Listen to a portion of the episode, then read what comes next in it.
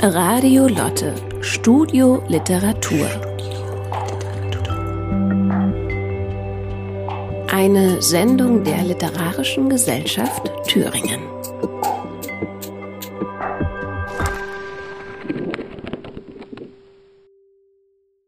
Meine Damen, meine Herren, liebe Menschheit da draußen, liebe Welt, in dieser bewegten Zeit treffen wir uns heute wieder im Radio bei Radio Muschelkalk, einem Ableger von Radio Lotte. Heute wollen wir sprechen über den neuen äh, Muschelkalkband von Vera Vorneweg, Kein Wort zurück.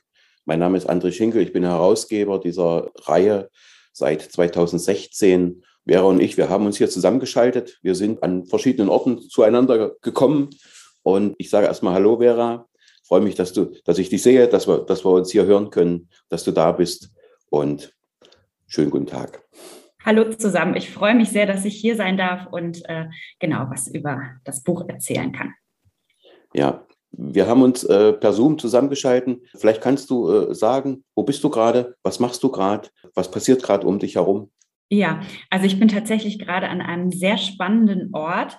Und zwar habe ich das große Glück, so ein um, ähm, Residenzstipendium inne zu haben, und zwar im Künstlerdorf Schöpping. Das ist ja, das ist so, ich sage jetzt mal Münsterland zwischen Münster und Enschede, also so auch an der holländischen Grenze. Und ähm, genau, ich bin hier zusammen mit tatsächlich internationalen Künstlern und Künstlerinnen.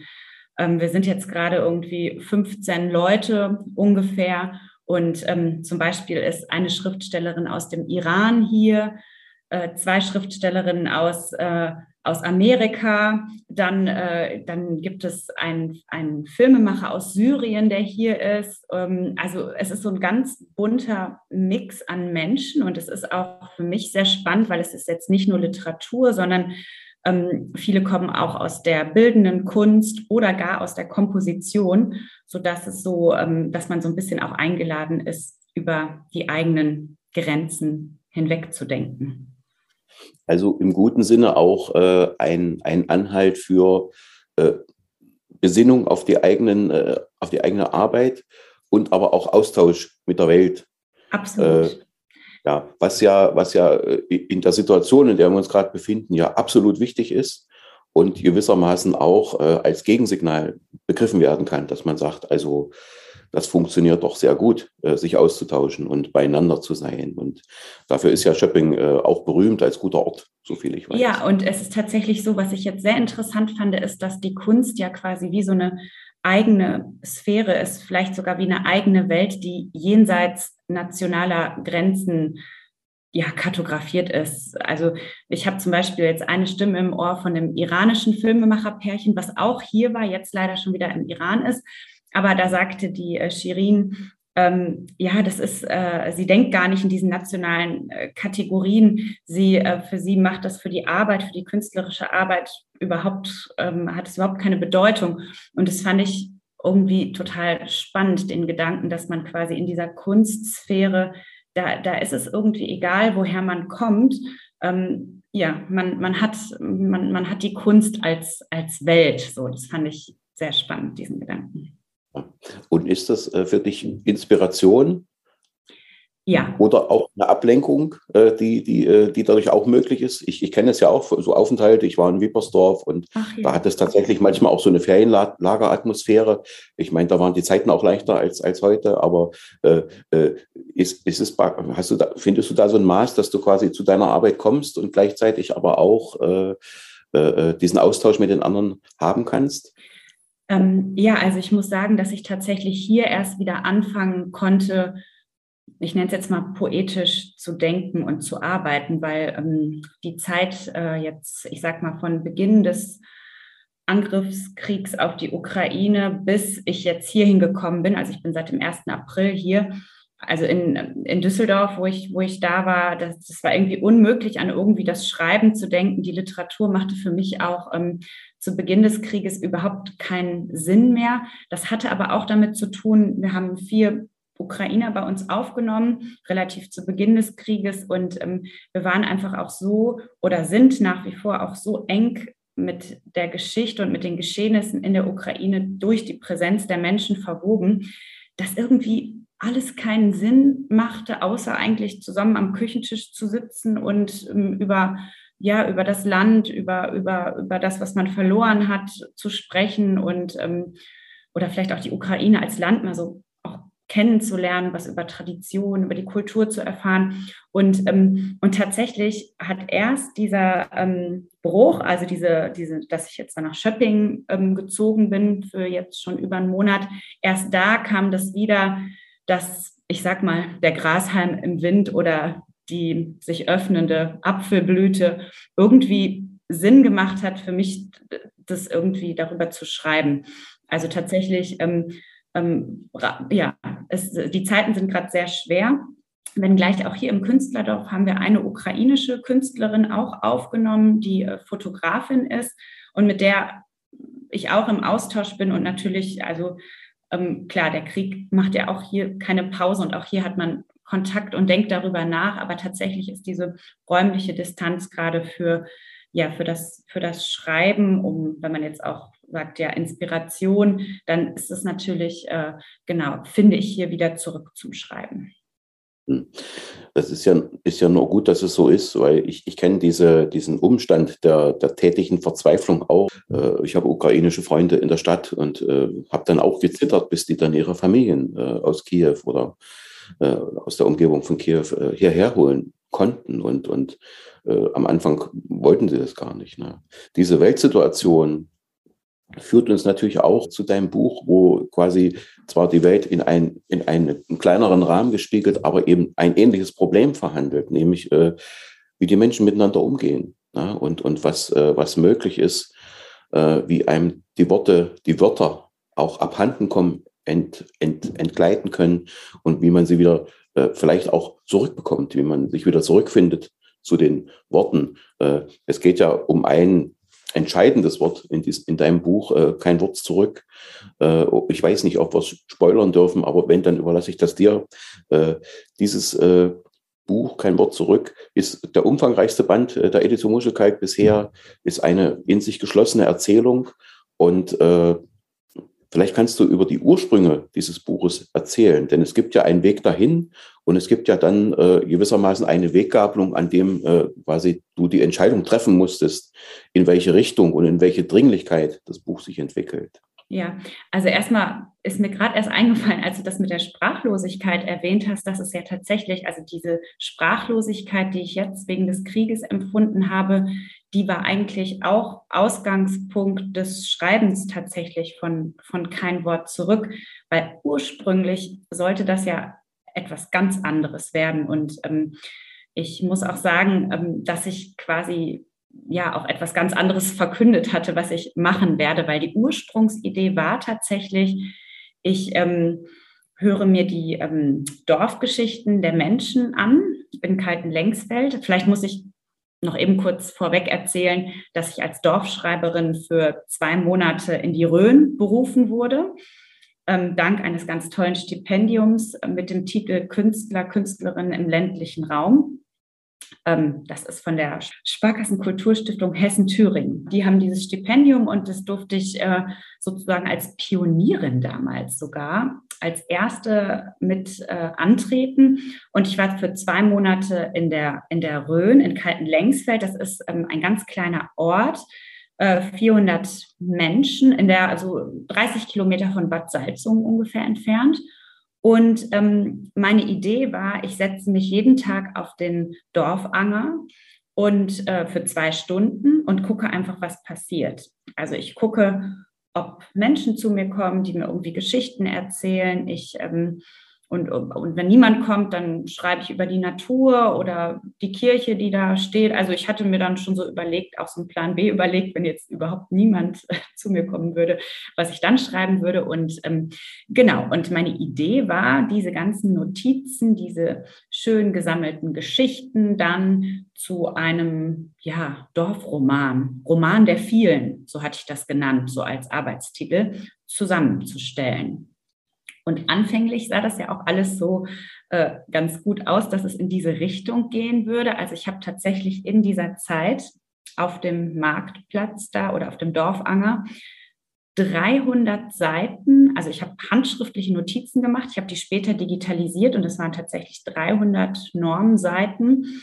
Ähm, äh, und, und hatte sehr, sehr viel Material und, ähm, und hatte dann auch das große Glück, relativ direkt so ein Anschlussstipendium, also ein, dieses sehr renommierte Harald Gerlach-Stipendium zu bekommen von der Kulturstiftung Thüringen, was mir wirklich ermöglicht hat, ein ganzes Jahr mit dem Stoff zu arbeiten.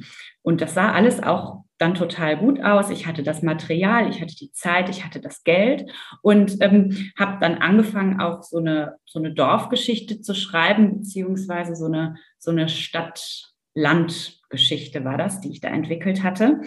Und ich hatte sogar schon aus dieser entstehenden Geschichte auf der Sommernacht der Poesie in Eisenach gelesen.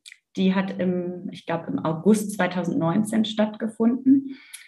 Und dann, und jetzt kommt die Weggabelung, von der ähm, André eben gesprochen hat, ähm, dann, nur eine Woche später, war ich eingeladen, in Brandenburg zu lesen.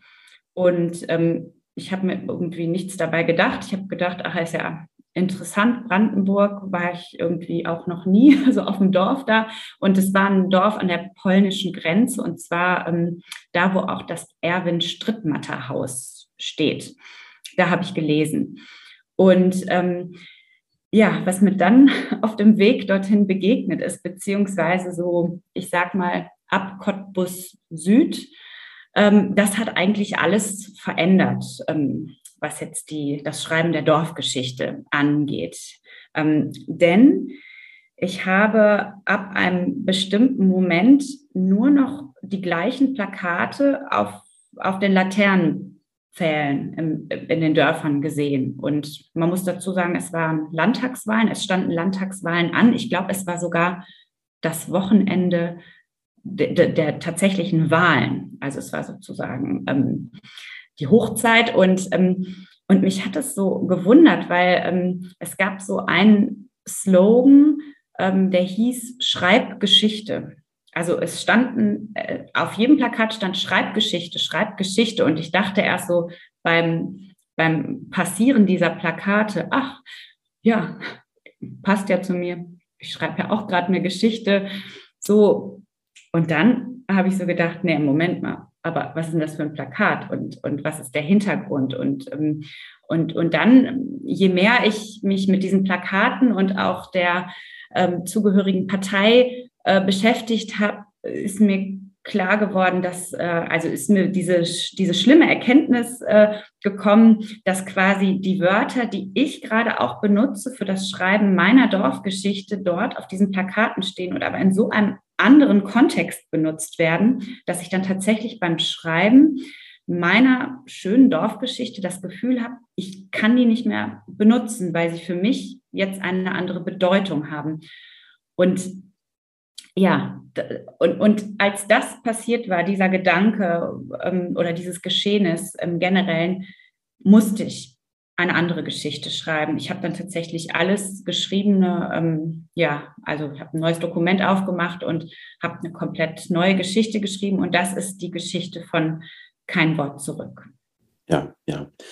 Äh, diese, äh, diese Auseinandersetzung mit der, mit der Bedeutung, der Schwere oder auch dem Verdrehen können der Wörter, denn das, der Begriff der Wörter äh, zieht sich ja durch das ganze Buch und ist, ist ja schon im, im Titel impliziert, äh, hat quasi äh, den, den Stoff dann so verändert, dass du sagst, diese, diese Dringlichkeit der Dinge und das darüber nachdenken und auch die, ja, die Drohung, die darin steckt, äh, die Verdrehung der Worte, äh, was die, äh, was die ja doch sehr konkrete Bedeutung eines Wortes bedeutet und wie man sie äh, völlig anders benutzen kann, hat dich dann dazu geführt, äh, dass, dass der Text sich verändert. Ne? Und äh, er, er bekommt ja dadurch eben auch äh, eine dunkle Komponente und äh, in, in, in trauriger Weise zeigt ja dieses Jahr uns, wie sehr äh, wie sehr das noch auf die Spitze getrieben werden kann, wenn man sieht, wie die Worte im Moment ja verdreht werden. Äh, im Zusammenhang mit den, mit den Dingen, die, die uns aus der Ukraine erreichen. War das für dich ein, ein Abschiedsschmerz, dass du sagst, von den Geschichten, die sich in einem Dorf zutragen, zu sagen, sich in eine, in eine, in die dringlichere Forderung, die ja dann in einem aufscheint, äh, zu begeben? Oder sagst du, das ist dann eben so? Nee, das war ein sehr großer Abschiedsschmerz und ähm, wenngleich ich natürlich schon auch versucht habe, ähm, ähm, im Rahmen dieser Erinnerung an die Heimat, an das Dorf, ähm, wo die Protagonistin der Geschichte aufgewachsen ist, da habe ich schon ähm, sehr, sehr viele Dorferinnerungen oder Dorfgeschichten auch einbauen können aus meiner Zeit als Dorfschreiberin in Kalten-Lengsfeld. Ähm, und man muss ja dazu sagen, das Dorf hat mich so freundlich empfangen und ich wurde in alle Traditionen eingewiesen, von Schlachtfest bis Kirmes bis Oktoberfest. Also ich habe auch alles mitgemacht. Ich fand alles spannend. Ich fühlte mich manchmal wie so eine Art Dorfpraktikantin und ich hatte ursprünglich ja überhaupt nicht geplant, dieses Thema des rechten Drucks oder des zunehmenden rechten Drucks aufzunehmen, weil mir das auch in Kalten Längsfeld überhaupt nicht begegnet ist. Das war auch überhaupt nicht in, in keinster Weise nie Thema und ich habe, also im Gegenteil, ich hatte das Gefühl von wirklich, ähm, also ich war ja auch eine Fremde und ähm, ich wurde als Fremde aber so super herzlich aufgenommen. Man hat mir alle Türen geöffnet und ich, ähm, ja, und, und ich erzähle immer gerne von diesem Dorf, was ich überhaupt nicht kannte, wo ich eine Fremde war, aber wo ich mich in kürzester Zeit total zu Hause gefühlt habe. Und deshalb ist für mich dieses Dorf Kalten-Längsfeld deshalb benutze ich das ja sozusagen in kein Wort zurück, auch als das Positivbeispiel von dörflicher Gemeinschaft und konstruiere quasi ähm, dieses Kontrastdorf, wo mir dann Brandenburg genügend Stoff geliefert hat, ähm, um, um auch diesen, diesen Kontrast, dass halt auch so dieses, diese Sachen mit Heimat, Natur, Familie, diese großen Themen, dass die auch ganz anders gesehen können und auch in so einem dörflichen Rahmen komplett anders interpretiert werden können. Ähm, genau, das ist sozusagen dann, ähm, dann das, das konstruiere ich das Gegenbeispiel, aber das war nicht ohne Schmerz und auch nicht ohne ähm, ja eine gewisse ja Angst oder oder oder auch also weil wie gesagt es ist ja ein Thema was sehr ähm, ja, was sehr, was sehr schlimm ist. Und ich wollte aber eigentlich, das, das Dorf war auch so bemüht, dass ich quasi sozusagen von diesem Thema ferngehalten werde. Und ich hatte auch, wie gesagt, eigentlich gar nicht vor. Bei mir ist das immer so, wenn ich dann ähm, dieses Gefühl dieser ganz dringenden Notwendigkeit verspüre, eine bestimmte Geschichte erzählen zu müssen, und so war das zu dem Zeitpunkt, dann kann ich auch nichts anderes mehr machen. Ich bin dann wie in, äh, also ich, ich kann dann, bin dann ganz engstirnig und bin nur mit Scheuklappen und diese zwei Monate, wo der Primärtext dann von kein Wort zurück entstanden ist, ähm, da habe ich auch nächtelang nicht geschlafen und ich musste das einfach schreiben, was ich in kein Wort zurückgeschrieben habe. Und ähm, aber es war nicht ohne, ohne Schmerz und, und, und auch nicht ohne, dass ich, äh, dass ich jetzt mir wünsche natürlich, dass, äh, dass das Dorf, das nicht, äh, was sich natürlich wiedererkennt in den positiven Dorfbeschreibungen, dass es nicht dazu irgendwie Verwechslung kommt, dass es jetzt irgendwie was mit der, ähm, genau, dem Kontrastdorf sozusagen zu tun hat. Ja, ja. Also ich, ich denke, äh, wenn, wenn man, äh, wenn man äh, die Erzählung liest, wird es dann irgendwann sichtbar, dass es da quasi ein, ein lichtvolles Dorf gibt und ein, einen dunklen Ort, der sich ja dann auch zum, zum Ende der Erzählung her noch, noch mehr verdunkelt und verdichtet. Und es gibt noch einen dritten Ort, das ist gewissermaßen der Ort der Herkunft. Denn du, denn die, die Landschaft deiner Herkunft äh, ist ja, ist ja, ist ja schwer mit Thüringen zu beschreiben, sondern es ist ja, spannt sich ja zwischen äh, Mülheim und Düsseldorf auf. Auch da gibt's ja äh, Reminiszenzen, äh, Rückkopplungen an die Landschaft deiner Herkunft. Welche Rolle spielt diese Landschaft? Und hat das eine Rolle gespielt, als du nach Kalten Längsfeld kamst, dass du quasi ja von weit herkommst und mit großen offenen Augen da auf dem Anger sitzt und sagst, ich will eure Geschichten hören? Ja, also viele Geschichten habe ich natürlich, also viele Thematiken sind wirklich für mich ganz neu gewesen, weil dadurch, dass ich 1985 geboren bin und fünf Jahre war, als, ähm, als die Wende kam, ähm, habe ich nie diese Unterteilung eigentlich zwischen Ost und West für mich gemacht. Also ich habe mich auch bis zu dem Zeitpunkt irgendwie nie als Westdeutsche gesehen, aber ich wurde halt schon von den anderen als solche bezeichnet. Also hat das auch erstmal den ähm, äh, ausgelöst, dass ich komplett neu über meine Identität nachdenke und habe natürlich diese ganzen Wendegeschichten oder auch so diese Fluchtgeschichten, mir wurden auch einige Fluchtgeschichten zum Beispiel erzählt. Das hatte ich auch noch nie vorher gehört, also von jemandem wirklich, der der da so eins zu eins von berichtet oder auch ähm, Geschichten über diese, diesen unheimlichen Zusammenhalt, diese Kollektivität, die ich jetzt immer auch noch in Kalten Längsfeld gesehen habe und die für mich, ähm, wo ich jetzt bislang keine, die beispielslos für mich ist. Also ich habe noch kein Dorf gesehen im Osten sowie im Westen, was so toll von der Gemeinschaft ist wie Kalten Längsfeld.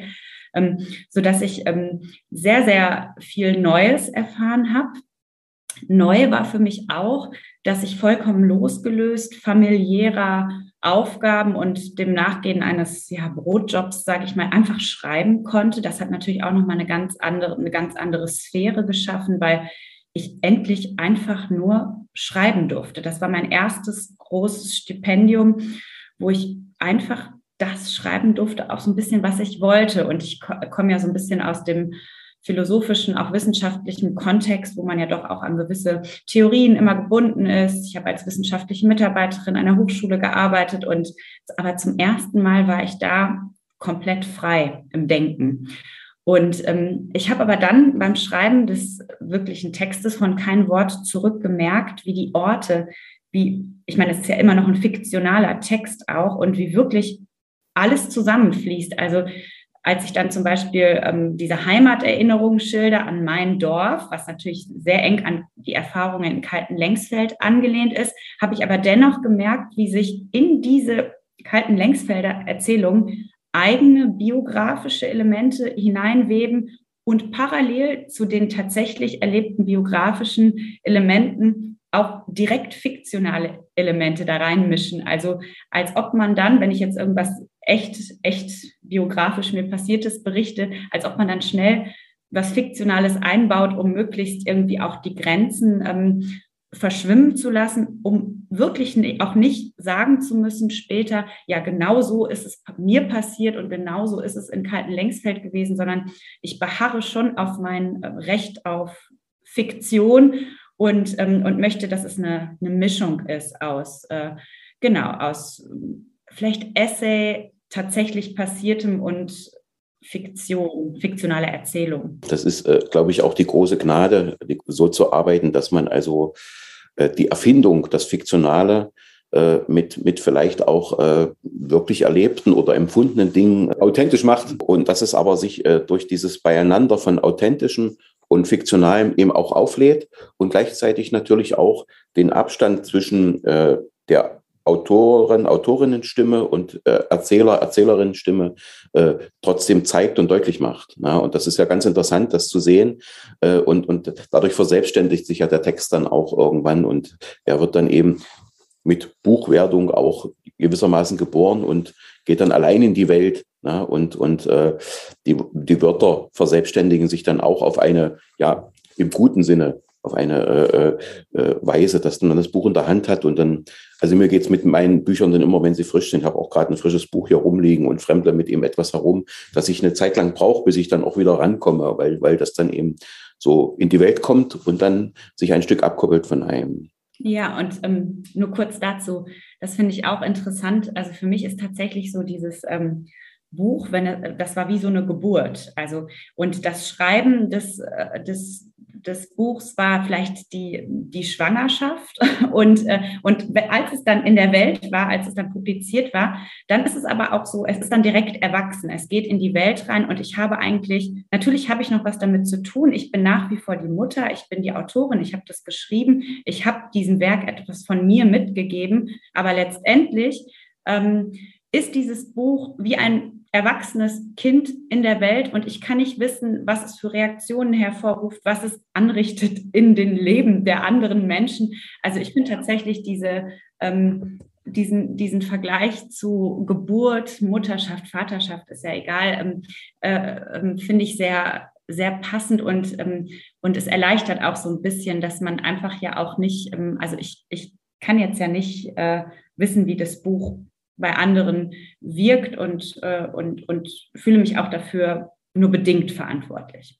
Richtig, das, das ist eben durch die Abkopplung und durch die Veröffentlichung nimmt dieser, diese, dieses Buch natürlich die Selbstständigkeit sofort an und zieht dann in die Welt. Du liest uns im Folgenden drei Passagen äh, aus, aus dem Buch. Für die folgenden Passagen, die ich gerne vorlesen würde, habe ich mir überlegt, dass ich gerne aus dem, aus dem Anfang der Geschichte lesen würde. Und ähm, der zweite Teil der Lesung würde dann diese Geschichte aufgreifen, die ich eben erzählt habe, da aus Brandenburg, wo ich mit den Plakaten konfrontiert wurde und mit dieser Fassungslosigkeit auch, dass die Wörter auf einmal vor anderen Hintergründen ganz anders aussehen. Wohingegen im dritten Teil der Lesung ich dann gerne meiner Tätigkeit als Dorfschreiberin gerecht werden möchte, um auch äh, das Dorf mit Wörtern in all seiner Schönheit nachzuzeichnen, die es mir geboten hat.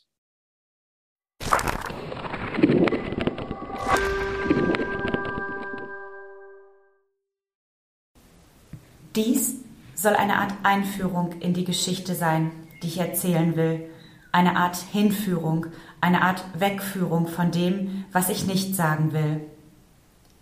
Es geht um eine Scharfstellung der Wörter, einer Untersuchung ihrer Form in Bezug zu ihrem Inhalt und umgekehrt. Denn je öfter ich die bereits geschriebene Geschichte, die fast fertige Geschichte lese, desto mehr drängt sich auf, dass noch etwas fehlt, etwas, das noch zuvor oder zum Ende oder in der Mitte geschrieben werden müsste. Auch wenn ich dem Geschriebenen unter Umständen Unrecht tat, hegte ich den Verdacht, dass irgendetwas schief gelaufen sein musste bei der Entwicklung des Erzählstrangs, beim Arrangement der Wörter, der Art und Weise ihrer Zusammenstellung zu setzen. Schließlich war ich diejenige, die die Wörter, so wie sie da in meiner Geschichte standen, zusammengestellt hatte. Ich war die Textmutter und meine Kinder die Wörter. Ich hatte mich der Wörter angenommen, sie adoptiert, sie studiert. Und als Schreibende ließ ich sie wachsen. Ja, ich gestand ihnen all ihre kindlichen Freiheiten zu. Sie durften tun, was sie wollten, und ich schaute ihnen dabei zu. Nur hin und wieder griff ich in ihr wildes Spiel ein, stellte sie an einen bestimmten Platz, um ein bisschen Ruhe ins Haus zu bringen, fügte sie in einen bestimmten Satz, wo sie dann auch bleiben mussten. Aber ich war eine milde Mutter, fernab jeglichen Sinns für Autorität. Und wenn ein Wort unzufrieden mit seinem von mir zugewiesenen Platz war, dann durfte es diesen auch wieder verlassen.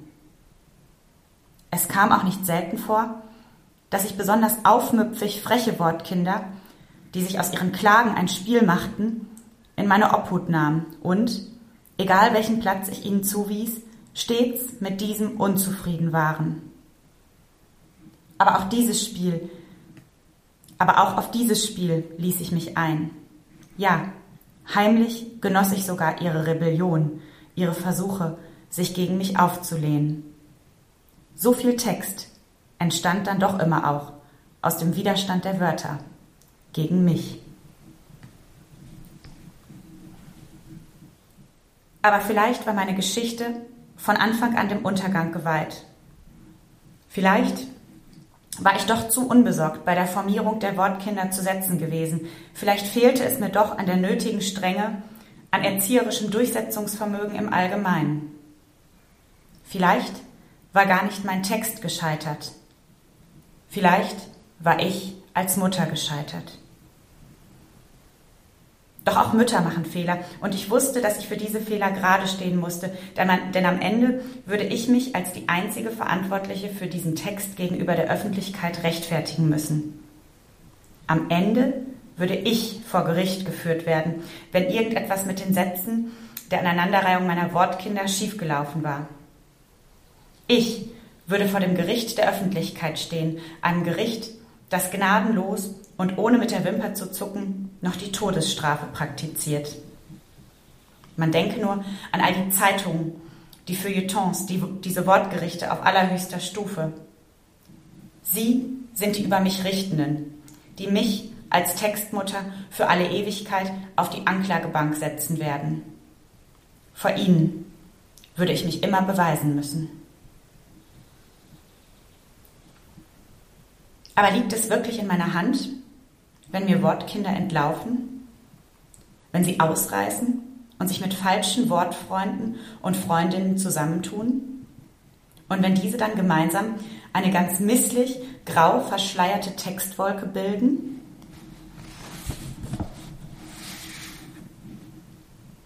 Bislang hatte es noch kein einziges meiner Wörter geschafft, gänzlich zu verschwinden. Immer, wenn mir ein Wort kurzzeitig abhanden gekommen war, hatte ich es irgendwann wiedergefunden und überzeugen können, zu mir nach Hause zurückzukommen. Aber bei dieser Geschichte war irgendetwas anders. Etwas fehlte, obwohl das zu gebrauchende Wort da war. Vorab möchte ich zu meiner Verteidigung allen Wortgerichten dieser Welt mitteilen, dass ich auch bei der Erzeugung dieser Geschichte nicht nachlässig war. Im Gegenteil. Ich hatte konzentrierter und länger denn je gearbeitet und war stets um ein ansehnliches Arrangement meiner Wortkinder zu einer schönen Textpassage bemüht gewesen. Denn schließlich ging es bei der Geschichte um die Geschichte meines Ursprunges, meines Dorfes, in dem ich aufgewachsen war. Aber nach meiner jüngsten Reise quer durchs Land spürte ich, dass ich keinen Zugriff mehr auf bestimmte Wörter, die ich aber dringend benötigte, besaß. Auch wenn ich die Mutter meiner Texte war und mich deshalb für alles Geschriebene verantwortlich fühlte, so wuchs in mir der Gedanke, dass es jemand Dritten oder auch etwas Drittes geben musste, der, die oder das meine Geschichte, meine Sätze, meine Wörter in die falsche Richtung gezogen hatte. Mir kam es tatsächlich so vor, als ob einige der Wörter verschwunden waren. Denn wollte ich sie niederschreiben, waren sie nicht mehr das, was sie einmal versprachen gewesen zu sein. In jenen Tagen schien es, als spielten die Wörter ein böses Spiel mit mir, als hätten sie sich gemeinsam gegen mich, ihre Mutter, verbunden. Denn je näher ich die Wörter an mich heranholen wollte, desto weiter entfernten sie sich von mir. Halten wir an dieser Stelle fest.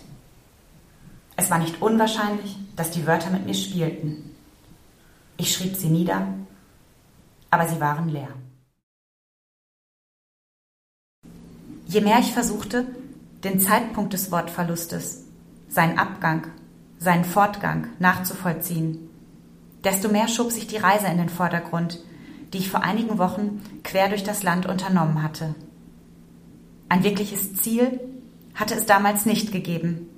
Ich wusste nur, dass ich das Land einmal in der Mitte, von Westen nach Osten, durchqueren wollte.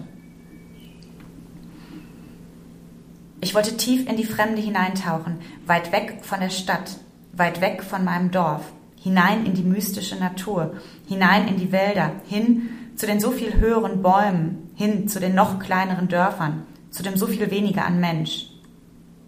Ich schrieb in der Stadt, über mein Dorf. Ich konnte nicht in mein Dorf zurückkehren, um meine Dorfgeschichte weiterzuschreiben. Ich brauchte einen gewissen Abstand von der Wirklichkeit, denn schließlich musste ich der Fantasie, dem Zusätzlichen, dem, das immer noch dazukommen musste, damit es eine Geschichte werden konnte, ausreichend Platz einräumen. In der Stadt verfingen sich meine Gedanken oft in den vielen Gesichtern der Menschen. Sie verhedderten sich in Gerüchen und Geräuschen, Sie verbanden sich so schnell mit allem Möglichen, dass ich oft keinen klaren Gedanken fassen konnte. Wie schnell verloren die Wortkinder an Verbindung zu mir in der Stadt und wie wild liefen sie allem und jedem hinterher.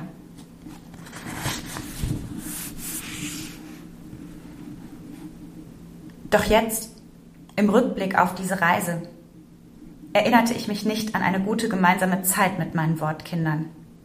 Das Einzige, an das ich mich jetzt noch entsinnen konnte, war, dass in einem Vorort von einer größeren Stadt an jedem Laternenpfahl ein Plakat gehangen hatte, auf dem eine Zusammenstellung von Wörtern vor irritierenden Hintergründen zu sehen gewesen war. Schreib Geschichte. Im Osten geht die Sonne auf. Unser Land, unsere Heimat. Es waren dieselben Wörter gewesen, die ich auch benutzte, aber abgelichtet vor diesem Hintergrund und in Verbindung mit diesen Symbolen erschienen sie mir wie Fremde.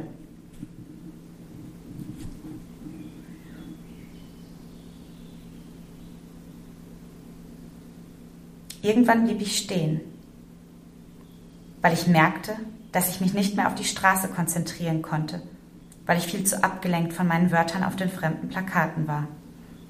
Ich zog mein Notizbuch hervor, aber merkte, dass ich gehemmt war, die Wortkombinationen von den Plakaten niederzuschreiben. Es waren meine Wörter, aber so, wie sie sich hier präsentierten, waren sie es nicht. Dann stieg ich aus, ging entlang der Hauptstraße und fand einen kleinen Laden, der lokale Produkte verkaufte.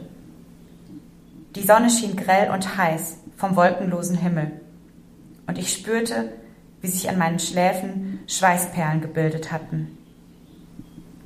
Ich betrat das winzige Geschäft und bemerkte, dass dem Laden noch eine kleine Gaststube angeschlossen war, die regionale Speisen und Getränke anbot.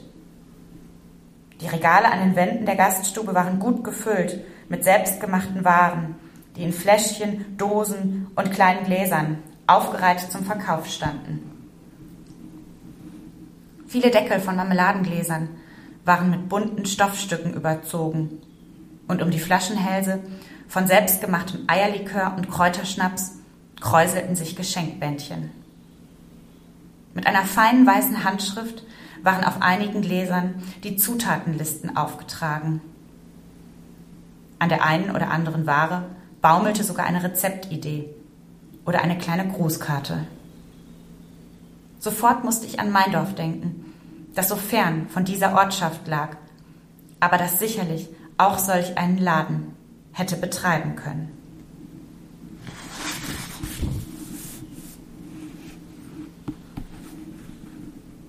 Ich bestaunte die Seifen aus, aus Schafsmilch, aber wunderte mich über die Männer, die draußen auf dem Hof auf Plastikstühlen saßen und bereits um elf Uhr Bier vor sich stehen hatten. Um einen ovalen Tisch saßen zehn Männer, die alle gerötete Wangen hatten und scheinbar hitzig über irgendetwas diskutierten. Einer der Männer mit rotem Holzfällerhemd und Lederhut hatte gerade wie ein Schüler seinen Arm in die Luft gestreckt um in das Gespräch des Nachbarn einzufallen. Als dieser ihn, trotz seines Zeichens, nicht zu Wort kommen ließ, schnellte seine Faust auf den Tisch, dass die Biergläser klirrten. Jetzt hör mal auf, rief er mit tiefer Stimme, worauf der Sprechende zusammenzuckte, schwieg, aber nur, um kurz darauf dem im Holzfällerhemd, der gerade mit seiner Rede Fahrt aufgenommen hatte, erneut ins Wort zu fallen. Zwei andere Männer sich, schalteten sich ebenfalls in das Gespräch ein. Jetzt redeten die Männer nicht mehr, sondern sie brüllten. Ein anderer Karierter mit Hosenträgern und Bierbauch, wahrscheinlich Kowalski, denn der Wirt brachte ihm in diesem Moment das Zigeunerschnitzel mit extra Soße, grölte dem, der dem im Holzfällerhemd ins Wort gefallen war, etwas entgegen. Ein Zuspruch? Für einen kurzen Moment war Ruhe. Kowalski teilte das Schnitzel und aß. Der im Holzfällerhemd war aufgesprungen und Richtung Toilette gelaufen. Der andere setzte sein Bierglas zum Trinken an die Lippen. Mittlerweile hatte ich verstanden, dass hier über die anstehenden Wahlen, über die Politik, über die Zukunft des Landes gesprochen wurde. Über die Zukunft unseres Landes? Was vereinte mich mit diesen Männern hier? Ich setzte mich an den Nebentisch und bestellte eine Sauerampfersuppe. Eine gute Wahl, rief mir einer der Männer vom Tisch entgegen, der noch kein Wort gesprochen hatte, was zwei andere, darunter auch Kowalski, als Anlass nahmen, sich ebenfalls an dem nun beginnenden Gespräch zu beteiligen. Man lobte meinen Besuch im Dorf, befragte mich zu Wohnort und Beruf, fragte mich zu dem Anlass meiner Reise und zu meinen Eindrücken von der Natur. Man lobte und klagte über Bauer Rieken, seine 100 Tonnen Gurken, die er pro Tag erntete, und über die 300 polnischen Arbeiter, die jeden Tag zur Ernte über die Grenze kommen würden. Und man klagte darüber, dass Bauer Rieken keine Toiletten für seine Arbeiter bauen würde und die Arbeiter ihre Notdurft an den Feldrändern verrichten mussten. Unser Land braucht jetzt eine starke führende Hand, die alles ordnet tönte mir die Stimme des Mannes mit dem Holzfällerhemd aus dem Laden entgegen, der wahrscheinlich eine neue Diskussion mit dem am Tresen stehenden Wirt aufgenommen hatte, während mir im selben Moment einer der Männer vom Tisch gegenüber, einer mit rahmenloser Brille und weißem Hemd, der sich mir als pensionierter Gymnasiallehrer für Sport, Geschichte und Deutsch vorgestellt hatte, von einem Bekannten berichtete, der sich einen kleinen Nebenverdienst mit dem Vertrieb von Nationalflaggen aufgebaut hatte. Das Hakenkreuz kommt ursprünglich aus dem fernen Osten. Für 1600 Euro das Stück kannst du eine Flagge kaufen, hatte der Geschichtslehrer mit einem Zwinkerauge in meine Richtung gesagt und sich dabei auf die Schenkel geklopft.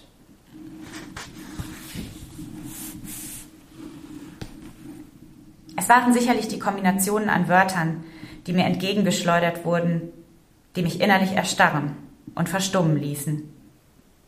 Ich hatte meine Sauerampfersuppe zur Hälfte geschafft, aber ich konnte nicht mehr weiter essen.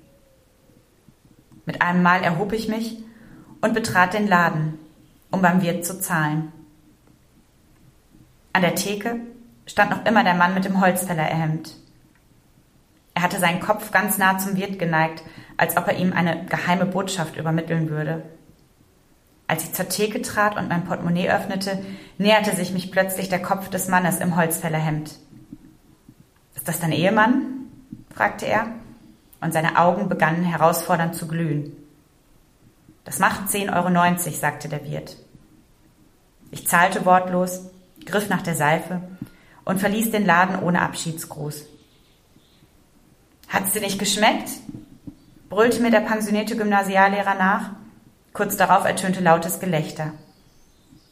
Gläser und Flaschen klirrten aneinander. Ich begann meinen Schritt zu beschleunigen.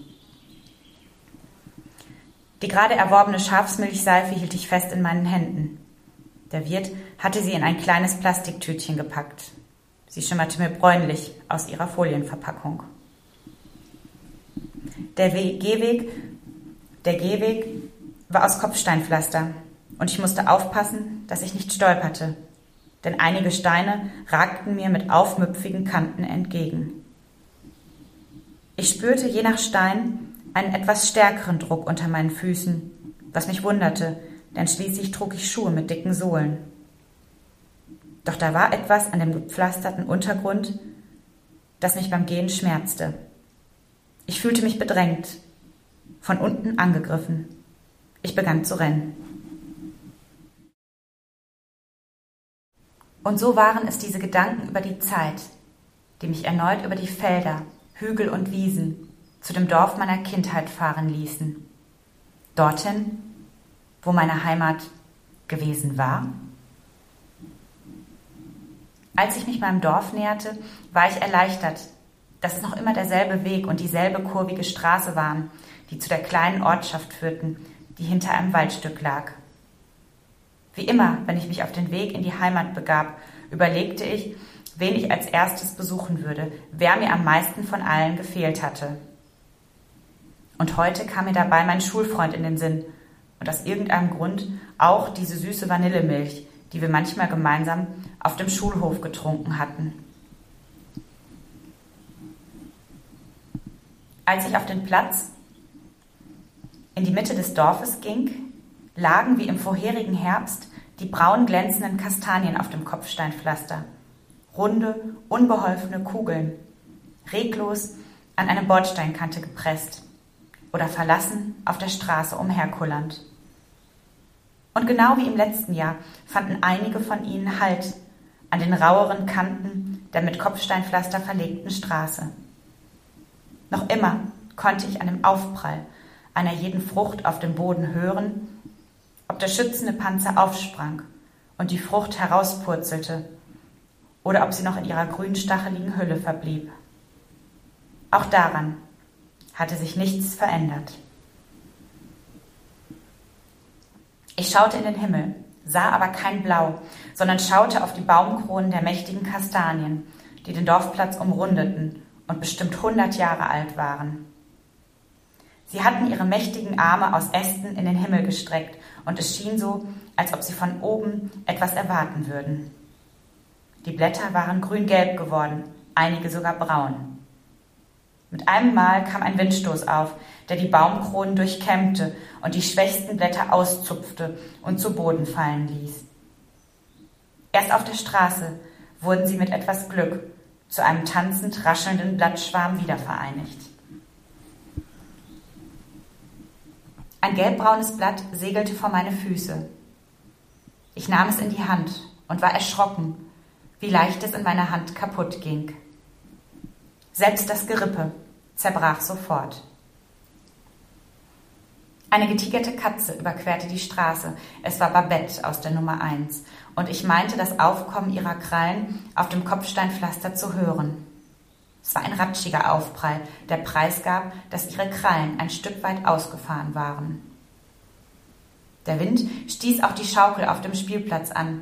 Sie pendelte leicht hin und her. Kein Kind saß auf ihr und niemand hinderte sie daran, allein und für sich in der Luft zu schwingen. Ich setzte mich auf die Holzbank, die auf der Mitte des Dorfplatzes stand, verschränkte meine Arme auf dem runden Steintisch und legte meinen Kopf darauf. Für einen Moment schloss ich die Augen und sog tief die Dorfstille in mich ein. Nichts konnte diese Stille stören, in der selbst das Ratschen der Krallen von Babette auf dem Kopfsteinpflaster zu hören war, ebenso wie der Aufprall einer jeden Kastanie. Ja, meine Heimat. Sie war hörbar. Aus der Ferne ertönten Kinderstimmen, hin und wieder aufquietschende Freudenschreie aus dem weiten Garten eines großen Hauses. Jetzt begannen die Glocken der kleinen Dorfkirche zu läuten, die hinter mir auf dem Hügelberg stand. An der Zahl der Schläge ließ sich alles zu wissen müssende ablesen. Ob jemand gestorben war, ob getauft wurde, ob es eine Hochzeit gab oder, oder ob es zwölf Uhr nachmittags war. Und wenn es viermal schlug, dann öffnete der Landhandel. Und wenn es sechsmal schlug, dann gingen fast alle nach Hause. Dann gab es Abendessen. Und schon hörte ich das Bierflaschengeklapper des Landhandels. Jeden Abend trafen sich dort eine Menge Männer zum Feierabendbier. Auch mein Großvater war fast jeden Abend dort gewesen und ich hatte es immer geliebt, heimlich dorthin zu schleichen, um von dem freundlichen Besitzer Bonbons und Limonade geschenkt zu bekommen. Oh, und wie ich den Geruch der leeren Bierflaschen in Verbindung mit all den anderen Gerüchen die die Männer von ihrer Arbeit mitbrachten, geliebt hatte. Eine Mischung aus Zigaretten, Holz, Nägeln und Farbe. Und manchmal, wenn ich jetzt einen ähnlichen Geruch in einer Kneipe in der Stadt roch, musste ich sofort an diesen Ort, meinen Großvater, die vielen rotwangigen Männerköpfe und ihr Gelächter denken. Und plötzlich war mir ein fremder Ort so vertraut, als wäre ich schon immer dort gewesen. Es war ein Geruch, der sich sofort in eine Melodie umschrieb. Und es war die Melodie eines Kindheitslieds, meiner Kindheit. Und dieses Lied glich einer Ode an den Ort und an die Menschen, die diesen Ort erst zu diesem einen bestimmten, für mich bestimmten und wichtigen Ort machten. Hier war ich zu Hause. Manchmal schien es mir so, als ob alle Menschen im Dorf miteinander verwoben waren als ob sie alle Wurzeln auf dem gleichen Stück Erde hätten, die wiederum von einer einzigen Hauptwurzel genährt wurden, durch die alle Geschichten flossen und auf die alle zurückgreifen konnten. Im Dorf, da sah und hörte man gemeinsam.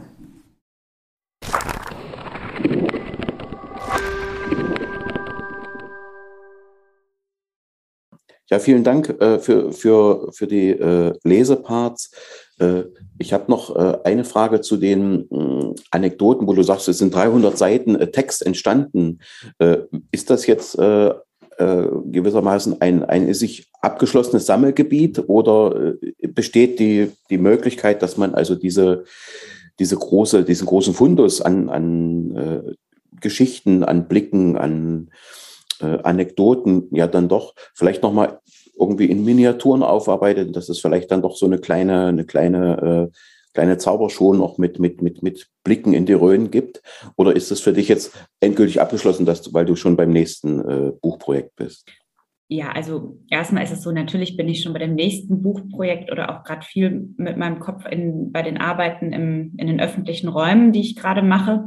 Aber ähm, ähm, nichtsdestotrotz ist ja dieses Material da und wie du schon gesagt hast, diese 300 Seiten Dorfnotizen, ähm, die finde ich teilweise auch so interessant und du hast das Wort Miniaturen genannt. Ähm, das sind nämlich schon so Miniaturen eigentlich, die ich auch damals in meinem, ja, ich sag mal, Materialordnungswahn auch schon so sortiert habe und zum Beispiel über das Feld und über die Farben oder über die, die Buchen zum Beispiel. Da habe ich dann, habe ich quasi alle Passagen, die ich über die Felder geschrieben habe, so gesammelt und auch schon zu so mehr oder weniger zusammengeschrieben und ähm, ähm, habe ja auch aus diesen Dorfnotizen tatsächlich dann zum Abschluss meiner Dorfschreiberinnenzeit gelesen. Und, ähm, und, und das ist vielleicht auch noch ähm, um, um, um das zu erzählen. Ich habe auch 100 Seiten dieser Dorfnotizen ausgehängt im Dorf während meiner Zeit noch als Dorfschreiberin. Also ich hatte gewisse Passagen, hatte ich oder habe ich quasi relativ schnell digitalisiert, nicht alle, aber einige. Und zwar die Passagen, die auch ähm, ja, die, die man aushängen darf, sage ich mal, weil man muss ja auch immer sehr aufpassen. Es geht ja auch um Persönlichkeitsrechte und teilweise wurden mir auch sehr intime Geschichten oder Geschichten, die, die dann im Geheimen, mit denen ich nicht arbeiten sollte, das wurde auch manchmal so gesagt. Ähm, und ich habe die natürlich aufgeschrieben, aber ich würde ja niemals diese Geschichten dann aushängen. Ich habe also nur quasi da ausgehängt, so, so quasi Betrachtungen der Natur oder aber auch meine subjektive Perspektive auf solche Ereignisse wie das Schlachtfest, wie die Kirmes, die für mich ja auch selbst ganz neu waren.